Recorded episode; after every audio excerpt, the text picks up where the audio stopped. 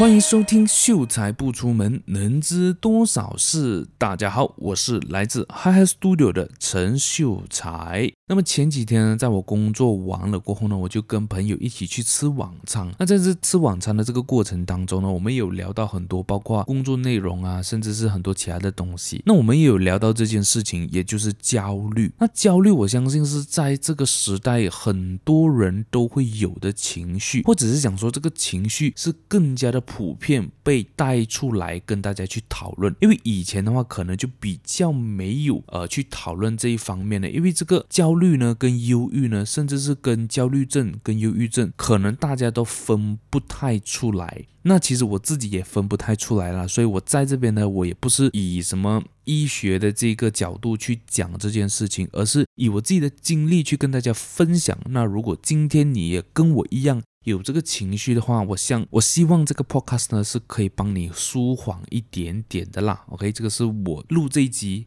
跟我去做 podcast 的一个目的啦，我希望就是我可以跟听众呢建立一个桥梁，然后我们可以沟通，然后就可以呃舒缓彼此在生活上的压力也好啊，或者是焦虑，或者是忧郁。在我之前呢，我也是有讲到我焦虑到根本没有办法专心去做一件事情，那就连看电影这么轻松，就是睁着眼看着电影，看着字幕都非常非常难去做到这件事情了。那如果你对于我这个故事有兴趣的话呢，你可以去听第十五集，OK，就是我焦虑到一部电影呢，我需要花三天的时间，我才能够勉强的把它看完这样子啊。你有兴趣，你可以去听那一集，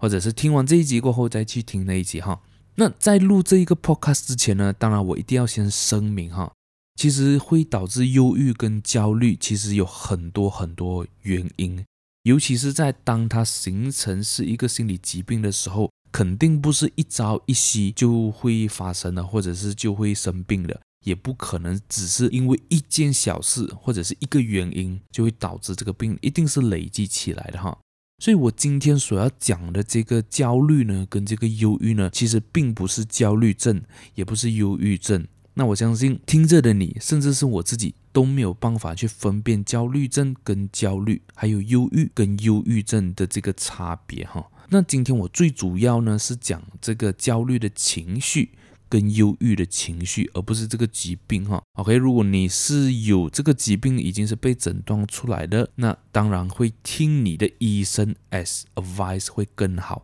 不要听我今天这个 podcast，如果里面有讲到一些就是不适合你的东西，我希望你就当做没有听到这样子哦。那我今天讲的是一个情绪啦，因为我相信在这个时代呢，是很多人都会有这种情绪的，尤其是在时代这么发达，在科技这么发达、资讯这么发达的这个时代，当我们看到诶美国怎么样怎么样，或者是谁谁谁怎么样怎么样，我们就会感到焦虑，然后甚至会感到忧郁哈。今天我就简单来分享一下我自己本身焦虑的这一个时段，跟我在焦虑的时候，我是什么样的情况会焦虑。那其实也是有很多种，今天我主要会拿一个例子来跟大家去分享哈。那么其实焦虑呢，对我来讲呢，其实就是一个怀疑自己的一个过程。那到底什么样的事情会让我怀疑我自己呢？我就拿我自己一个例子啦，就是在二零二零年，这个又讲回两年前那一段时间，马来西亚第一次做 MCO 嘛，第一次行动管制。那个时候我记得是在三月的时候，三月十多号开始行动管制，然后到慢慢到八月、九月的时候就开始比较松了，因为整个疫情、整个那个确诊人数已经控制到非常非常好了，甚至是有几天是零确诊的。当然不要讲今天了，今天几万个确诊都好像是呃家常便饭的这种感觉。在那个时候呢，整个马来西亚人民呢都非常紧张，因为这个病毒在别的国家呢都已经是有导致人家身亡的这个事件了。所以那个时候我们就很紧张，所以那个时候我们就行动管制。那好像扯得有点远，就在这个行动管制从三月到八月这一段时间，我就讲五个月的时间呐、啊。那我在这短短五个月的时间呢，我就胖了将近八到十个公斤吧，就是很夸张啊，我自己都有一点吓到的。具体几公斤我是忘记啊，那肯定是应该是八公斤以上的啦。所以那个时候我自己照镜子呢，我都觉得自己胖了一圈了，就是在 MCO 之前，就是。我还我的脸还有一点点的轮廓。那那个 MCO 过后，基本上你就会看到一个非常非常完美的弧度，OK，就是圆圆的。所以那个时候呢，我就哇，真的这个 MCO 真的太夸张了，我真的胖的太厉害了。那在那一段时间呢，我刚好有一个很好的一个朋友呢，他反而在这个 MCO 短短的五个月的时间，他瘦了七个公斤。所以那个时候我就哇哦。非常好诶，他竟然能够在 MCO 瘦起来，然后我在 MCO 竟然是胖掉。当然，我的焦虑不是因为这这个，不是因为这样子我就焦虑了，而是后来我我慢慢讲我的故事啦。哎，所以那个时候我也承认，就是我那个时候的生活习惯是非常非常不好的。讲讲不好呢，就是基本上每天熬夜。因为那个时候，因为工作的关系，所以一定是到半夜才睡的。然后半夜工作完毕了过后呢，你还需要一点时间去舒缓你自己，然后才能够睡，呃，就睡得着嘛。所以基本上那段时间都是三四点睡，甚至有时候是五六点才会睡。OK，那我也有试过，就是到白天才睡的。那我就讲 average 啊，基本上都是三四点就熬夜咯。当然你在熬夜的时候，可能到十二点到一点两点的时候就开始肚子饿了。因为可能你晚那个时候我的晚餐基本上就七八点吃，然后吃了过后一两点就是大概六个钟过后就开始会饿了嘛，饿的时候就很难睡觉，所以那个时候就很常很常吃宵夜，然后又加上不运动咯，那时候 MCO 嘛，你没有办法就是出去，所以那个时候我会胖，我觉得也是很正常的，只是说可能 MCO 开放过后就开始调整回来，可是当我听到就是诶，我的朋友。在 MCO 这样瘦哦，我在 MCO 这样胖哦，难免会有一点点的自卑感啊，因为那个时候就是反差很大嘛，他突然间瘦这么厉害，然后我突然间又胖这么厉害，因为我本身就是那个时候就已经是算胖了的，然后这是在 MCO 加剧了这个速度，那个时候一点点的自卑感，但是我觉得我很快我就振作起来了，因为那个时候想说 MCO 就比较松了嘛。那就可以开始 control，然后那个时候呢，我就开始不吃宵夜了，就尽量少吃了。但是那个时候还偶尔偶尔会吃一下，但是真的是比起在那个 MCO 的时段里面呢，就真的是减少很多。然后就开始不吃宵夜，也不喝甜食，不喝汽水。然后那段时间呢，还是我的体重呢，还是依旧的上升。我记得我最高峰应该是去年吧，应该有到九十公斤，就那一天罢了啦。又刚好那一段时间就每天会量体重，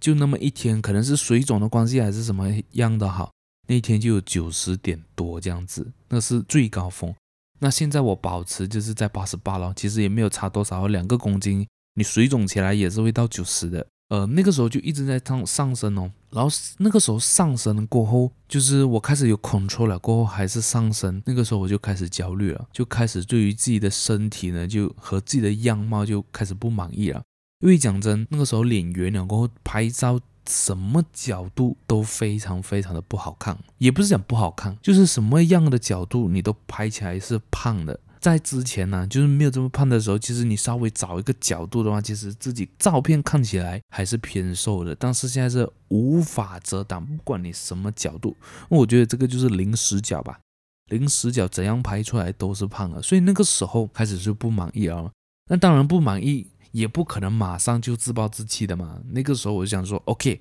好，竟然吃宵夜跟这个呃不喝甜的。这个饮料不吃甜食都没有办法去改的话，那我就要改的更多，我就要做的更多，是不是听起来有点振奋人心？所以那个时候我在二零二一年年头我就开始就是跟自己讲一定要改，所以那个时候我就记得我是在一月十六号还是十七号，甚至可能十五号，就是一月中的时候呢。我就开始每一天早上冥想，那要做到每一天早上冥想，就是要比较早起嘛。所以从那一那个时候开始，我就开始早睡了。那早睡当然没有到很早了，因为慢慢要调试的。所以那一段时间在一开始，因为其实在二零二零年年尾我就开始要早有早睡了。可是那个时候的早是大概一点两点，因为之前是三四点嘛，你没有办法马上调四个钟提前睡，所以。是慢慢改的，那个时候就从一点两点就 control 自己，一定要在十二点前睡，或者是讲说十二点一定要躺在床上。然后一开始是这样子，然后慢慢就改，然后早上八点就起来，啊，八点起来就开始冥想哦，然后就开始有，就是慢慢去改善自己的生活啦。但是我可以跟你讲，就是到现在，其实如果你讲重量来讲呢，其实没有什么很大的改变。但是我觉得我的生活上确实是有一个很大的一个改变啊。就从那个时候早睡到现在，我很开心的是，就是到现在可能十一点、十二点，我的眼睛就开始爱睡啊。这种感觉是很久很久没有体会到，就是以前是那种。十二点一点躺在床上还睡不着的那一种，所以我很感谢，就是我那个时候在去年年头就开始有做这个改变，然后那个时候呢，除了就是调整自己睡眠的这个时间啊，然后从那个时候开始呢，我就没有吃宵夜了的，然后直到最近因为工作的关系，就晚餐变成宵夜，那这个我也是会好好反省一下，然后也去想一个方法去解决了。我就想那个时候就是去年一整年基本上是完全没有吃宵夜的啊，睡眠也开始调整，然后也开始不吃甜的，就是完全不碰，还完全不碰甜的，包括汽水啊。包括啊、这个奶茶，奶茶到现在其实我也不喝的，因为我知道奶茶对我的身体非常大的一个伤害，因为里面有茶跟有奶，然后我自己本身喝奶的话，就会导致我的胃胀气，所以我就不喝奶。奶茶的话，茶里面就会有少许的咖啡因，然后会就是会到我晚上我会睡不着这样子，所以奶茶基本上我都不喝了。就是睡眠跟这个饮食开始调了，然后我发现到我还有一个非常大的问题。就是缺乏运动，那这个其实啊、我自己也是有意识到。你饮食虽然说饮食调好，睡眠调好，真的是可以减轻身体的负担，但是现在那个里面的脂肪已经是累积出来了的，所以现在即使我就是饮食控管的很好，睡眠呃控管的很好。我只能够做到的就是体重不会继续上升，但是不会减。这个其实我自己也是有意识到的，但是意识到也没有用，因为你没有去执行，我没有去执行，我没有去运动，其实是不会瘦的。那我之前就是有尝试在家做那种，就是看着 YouTube video 这样子做的。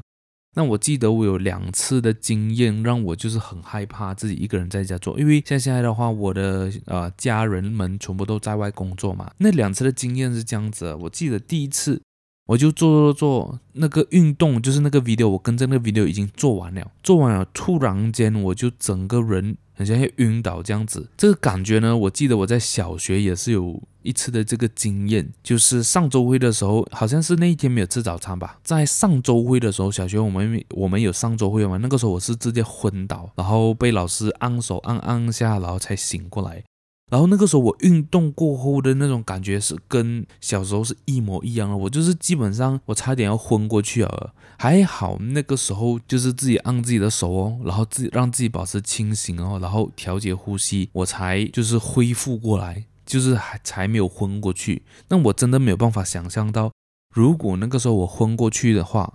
会是怎么样了。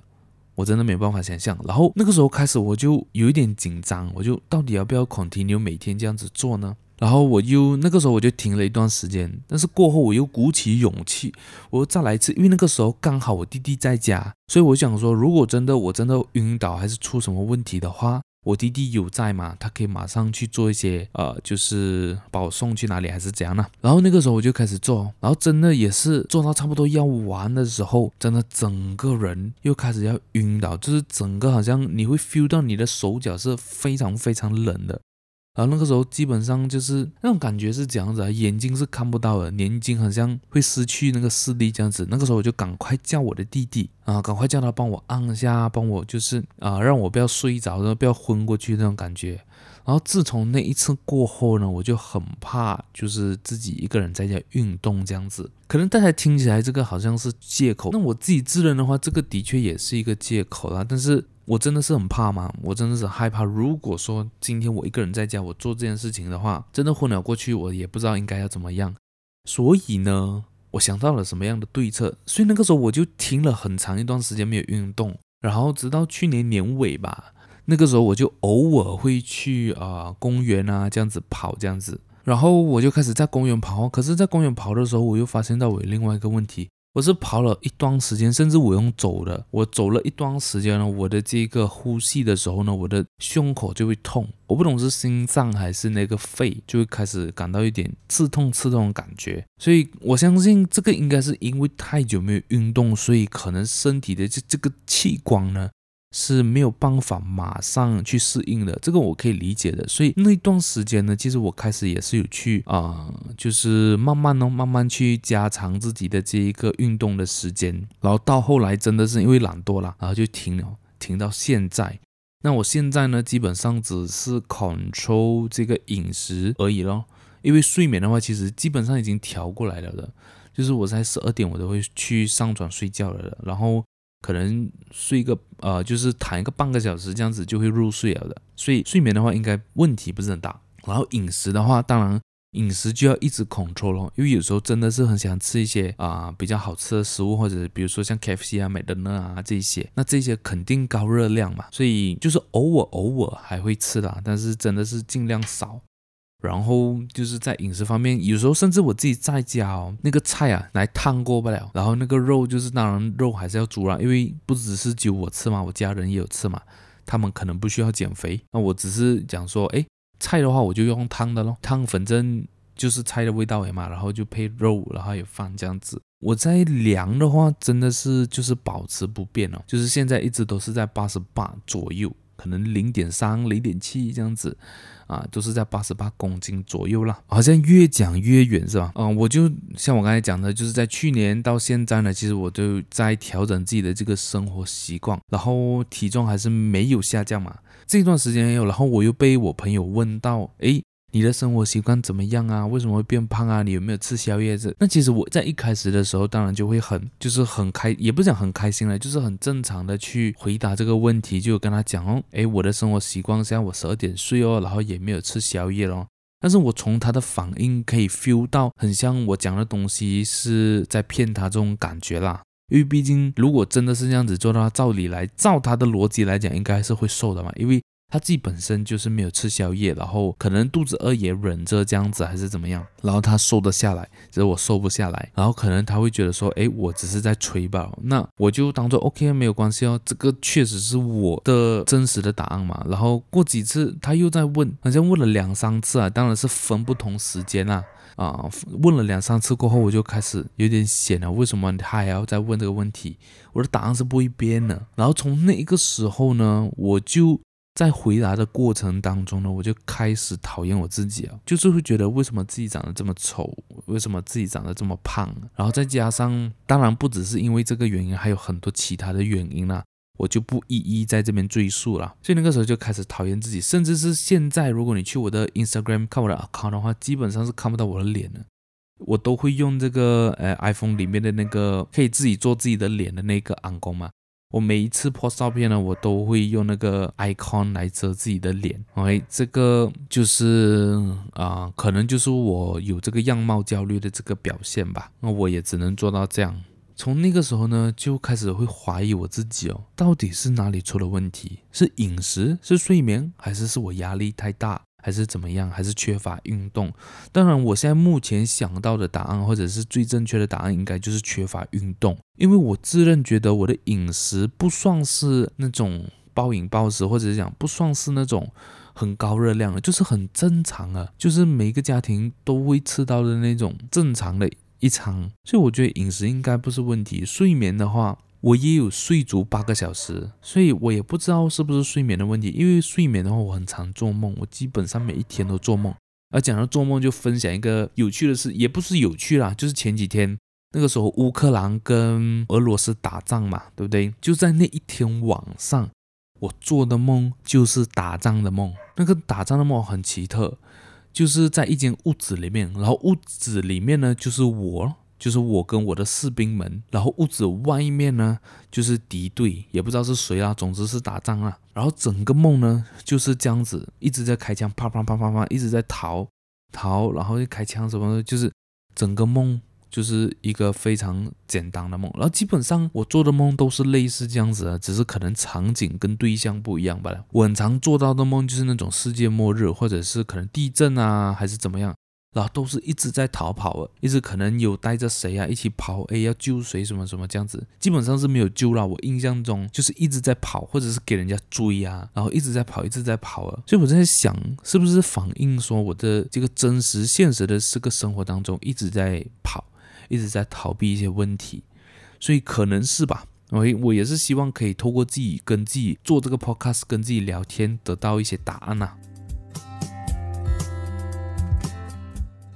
如果你喜欢我的声音，或者是觉得我的努力应该被看见，那么可以请我喝一杯饮料，让我继续说下去。那如果你是马来西亚的朋友的话，你可以点击那个 GrabPay 的那个 link。那如果你是台湾的朋友的话，那你可以点击这个 First Story 内建的这个赞助功能哦。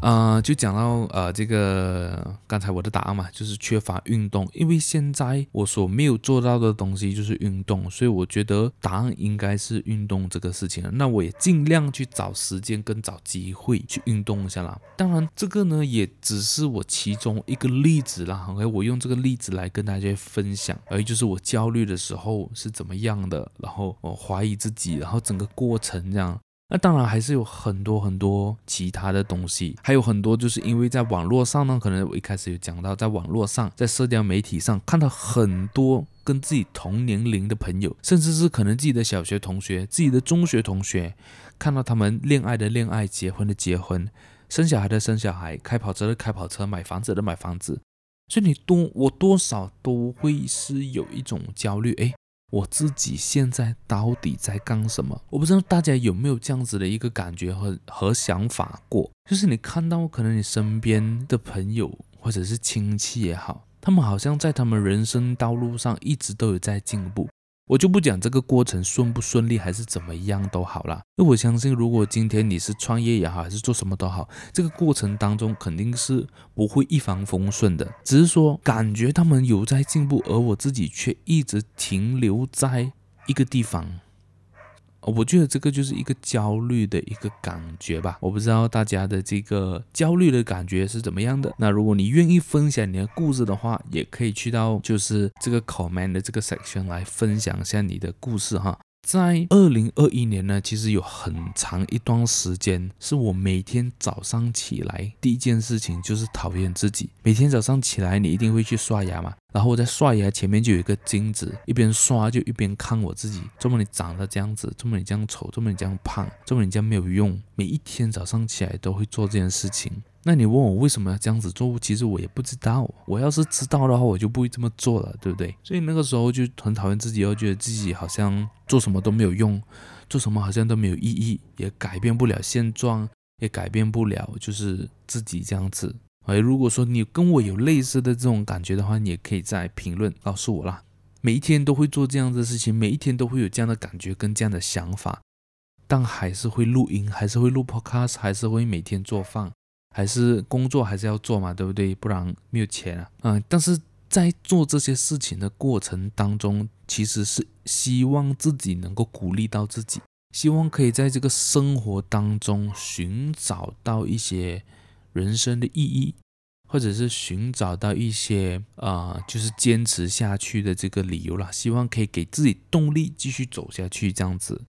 那当然，我自己也是意识到，如果再继续这样下去的话，迟早会生病了。其实我那个时候我自己也是很害怕，如果我自己真的啊、生病的话，我也不知道要怎么样子去解决这个问题，也不知道怎么样子去跟家人说这件事情。我也意识到了是不可以继续的，所以我那个时候我就尝试了很多方式。其实像我刚才就跟大家去提到了，我开始去调整我的生活节奏，我开始早睡、冥想、不喝奶茶、不吃宵夜、不吃甜食。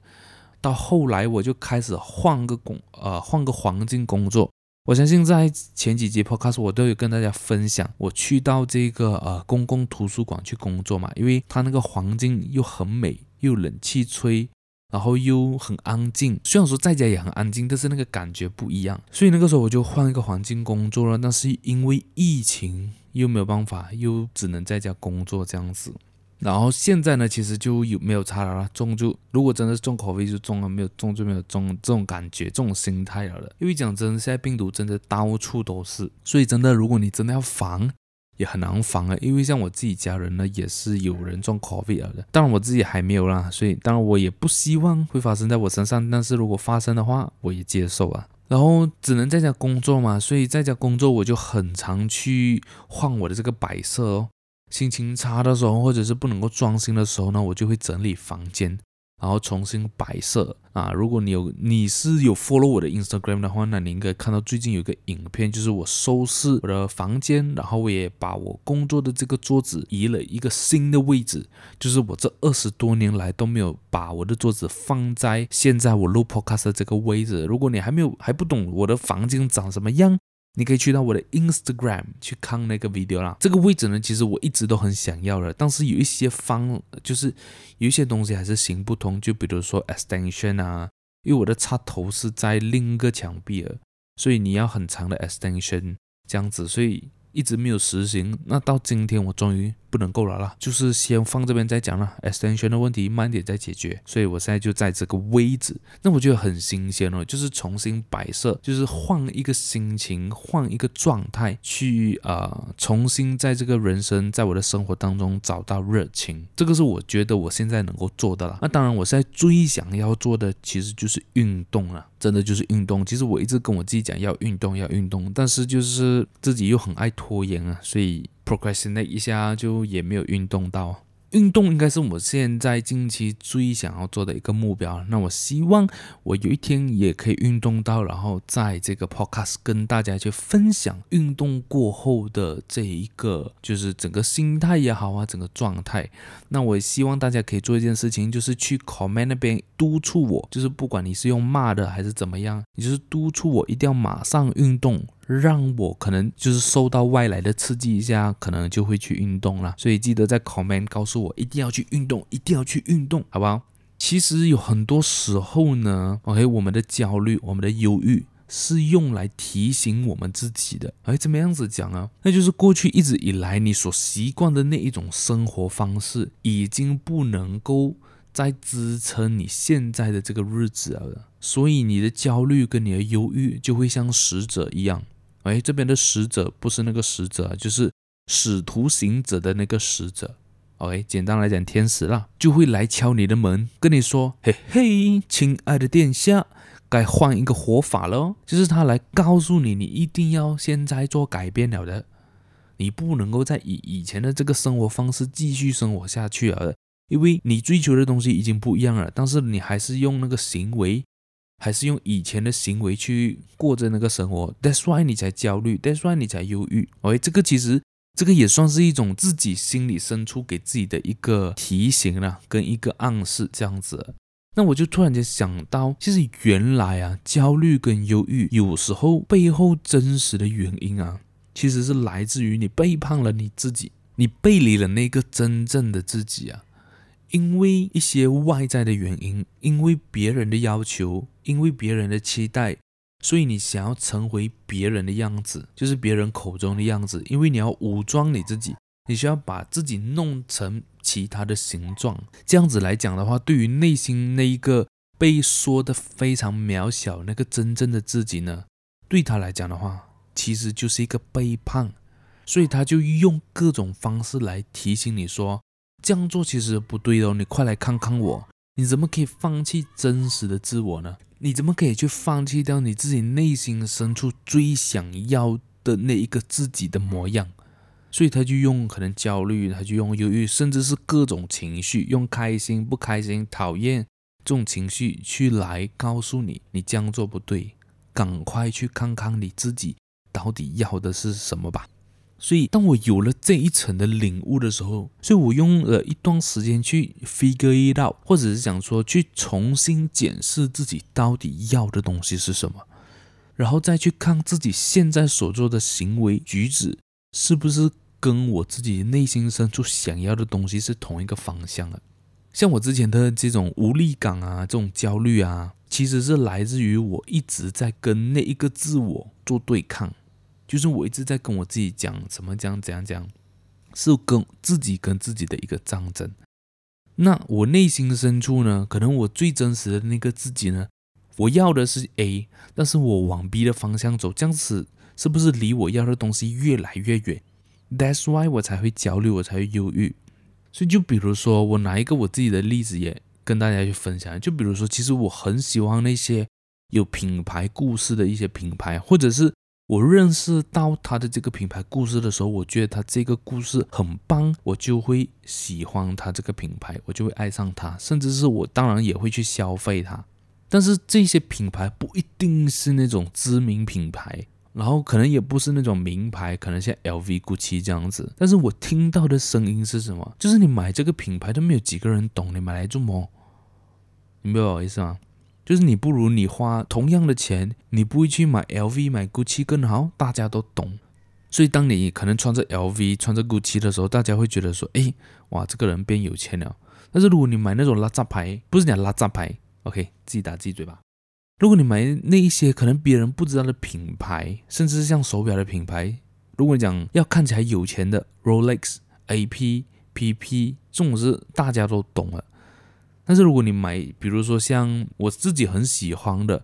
Bell and Ross 有个 BR05，我自己很喜欢，但是可能我在讲在你不知道哎什么表来的，或者你自己 Google search 一下啦，或者是还有另外一个我也是很喜欢的一个品牌叫耶格利 Culture。哎，我不知道有没有念对啦，但是这个品牌呢是呃 Doctor Strange 在一开始有代言的一个品牌啦，不是代言，就是在这个 Doctor Strange 系里面跟 Marvel 里面它有戴的一个手表。可能我现在这样讲一下，你们才会去 search。但是如果你单单只听我讲这个 Jaeger LeCoultre 的话，什么来的？是不是那种巴沙马拉卖的手表啊？所以。这个是我喜欢的东西，我喜欢它的整个故事，它的品牌力。但是如果今天我买了这样的一只手表，人家也看不出来，人家以为就是一两千块的表哦。但是如果你戴 Rolex 不一样了咯，哇，这个一定是有钱仔来的，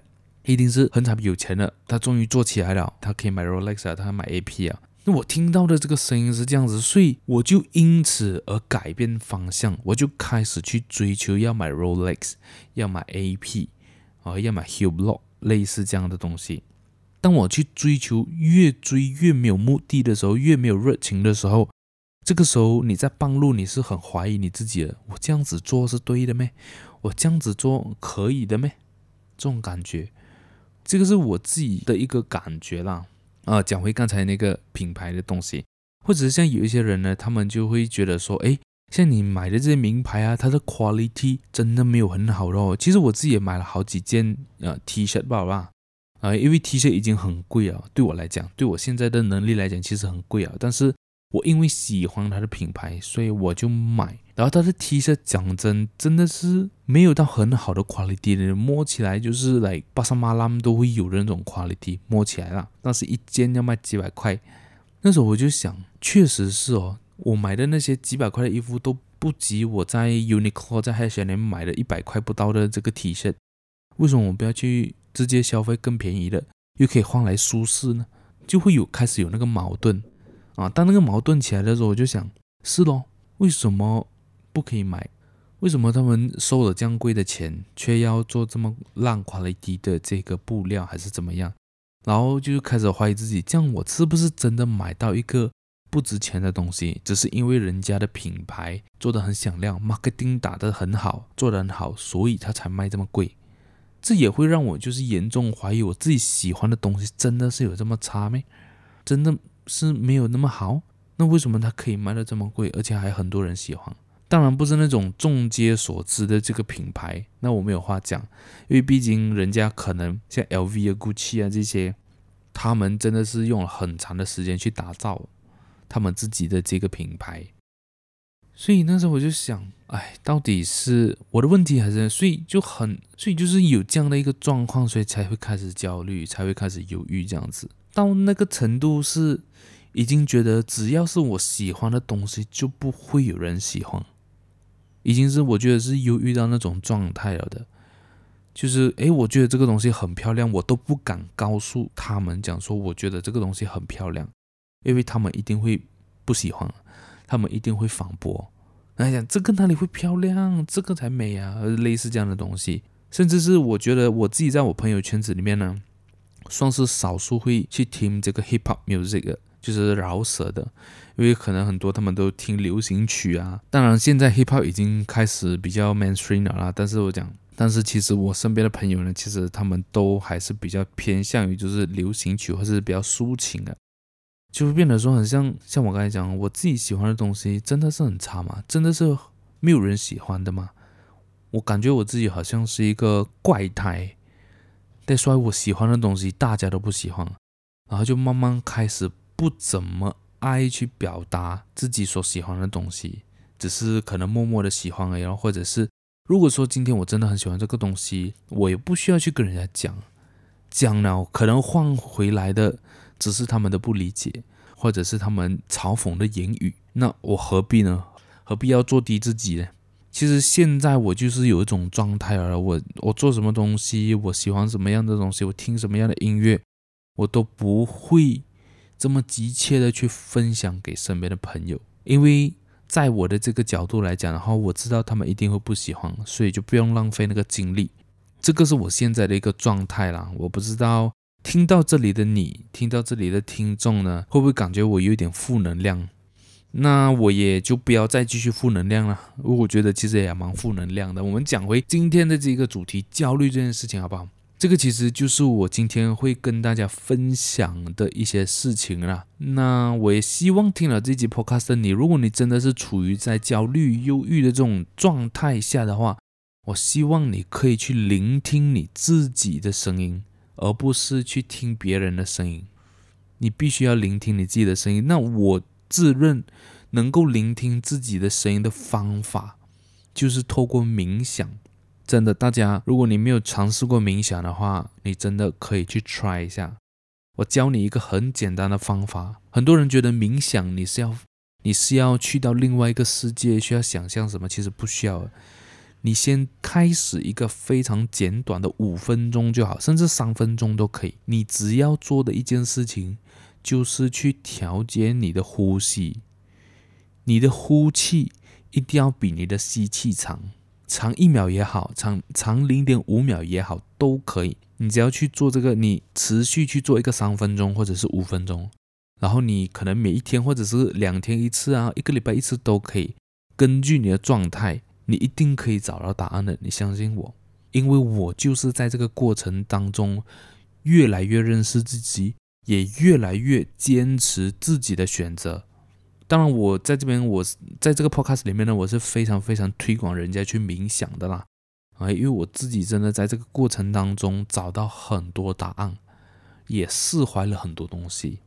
所以我希望，就是如果你真的是处于这一个阶段的话，我希望你可以尝试这个方法。如果你没有尝试过的话。但是如果你尝试了这个方法还是行不通的话，那么可能就要去寻找别的方法了，可能甚至是找心理辅导或者是 therapist 去根据你的状况去做调整。这个我就爱莫能助了啦。如果你真的很有需要，就是人家去听你讲话，我觉得你可以找一个 therapist 哦。我相信马来西亚的 therapist 应该是比较没有这么普及啦。I mean 讲这个工作的话，所以可能要找到的话，应该也比较难。但是我相信你可以的啦。那在最后最后呢，我想要用网络上的一句话，因为我在网络上看到一句话，我觉得很棒，